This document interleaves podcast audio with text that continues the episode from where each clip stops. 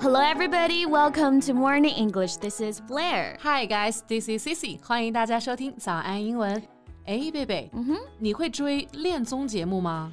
Mm, no, that's just not my thing, I guess. Well, me either. 但是你知道吗？现在的年轻人啊，都很流行着自己不谈恋爱，但是很喜欢看别人谈恋爱。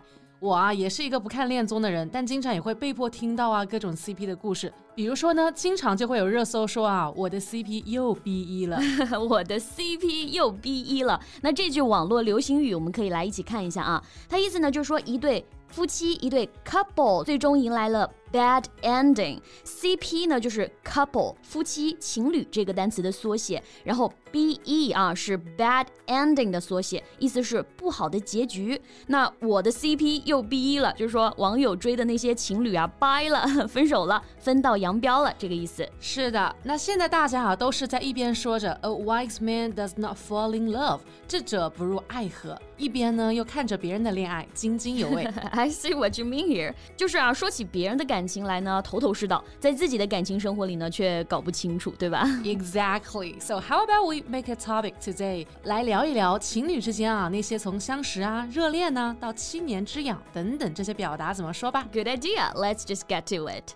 贝贝、mm hmm.，Do you believe in love at first sight？你相信一见钟情吗？Well, I think it's romantic, but it's just hard to say. There's so many factors involved. Yeah, that's true. 那我们刚刚所说的一见钟情啊，用英文来表达就是 love at first sight. Sight, S-I-G-H-T，就是呢看见、瞥见的意思。也就是说，在第一眼看到的时候就爱上了。对，比如说啊，你跟你的男朋友是一见钟情，这个句子呢，用英文表达就是 It was love at first sight with my boyfriend. 哦，一眼就能看得到啊，是对的那个人，嗯、这真的得是注定的缘分了啊！而且呢，现在还出门都戴口罩的情况下，那相恋了之后啊，就进入到咱们所说的情人眼里出西施的这个热恋的阶段了。热恋，we can use this word infatuation. Yeah, infatuation. I N F A T U A T I O N. So, infatuation means a strong feeling of love for someone or interest in something, especially a feeling that is unreasonable and does not continue for a long time. 它作为名词呢，意思是热恋、迷恋。比如啊，现在很多人啊，感情都是热恋开始，但是随着时间转移就趋于平淡了。那这句话用英文表达就是 People usually start with infatuation, but over time mellow into something more more comfortable. 呀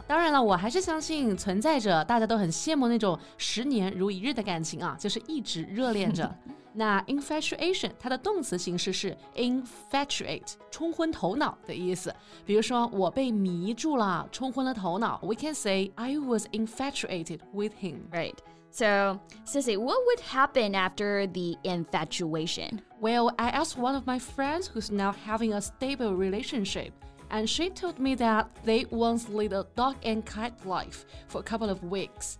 我呢问过一个现在感情啊已经趋于稳定的朋友了，他说热恋那股劲过了之后啊，有一段时间他们经常吵架，不可开交。那是不是就相当于我们说的磨合期这个意思啊？是的，dog and cat life，哎，这个单词大家都认识。首先，dog 狗狗，cat 猫，那生活 life，但是大家千万不要理解成是猫和狗的生活啊。在英语文化当中呢，猫和狗代表了水火不容。敌对这个意思，相当于中国文化当中说的鸡犬不宁啊，鸡飞狗跳。So a dog and cat life means of spouses of or romantic partners or roommates, a life together typified by arguments, fights, and disagreements. Well, although my parents led a cat and dog life, they always cared about each other. 虽然说啊，我爸爸妈妈也过着这种吵吵闹闹的生活，但我觉得他们也同样关心着彼此。Yeah, that's just so sweet。就是如果一段感情走过了热恋 infatuation，也走过了吵吵闹闹 cat and dog life，那接下来呢，就只有一个大坑了，就是 seven year itch。itch i t c h，它做动词表示发痒这个意思。那这个单词呢，还有渴望、强烈渴望这个意思。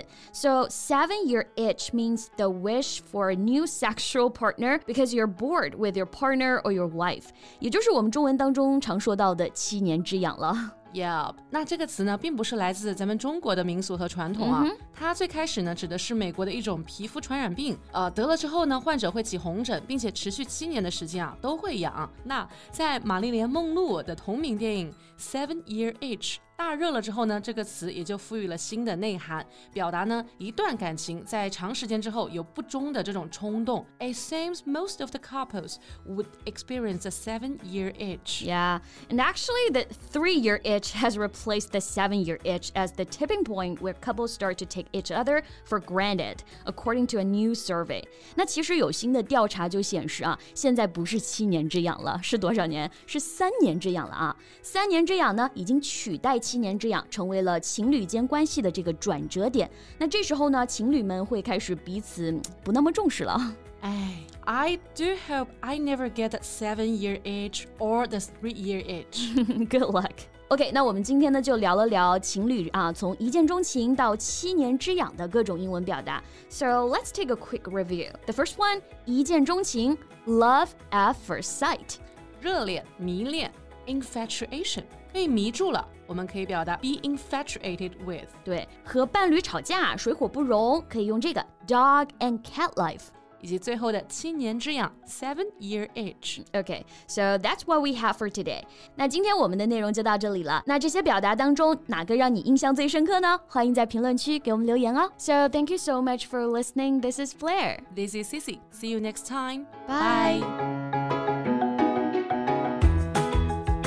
This podcast is from Morning English. 学口语就来早安英文。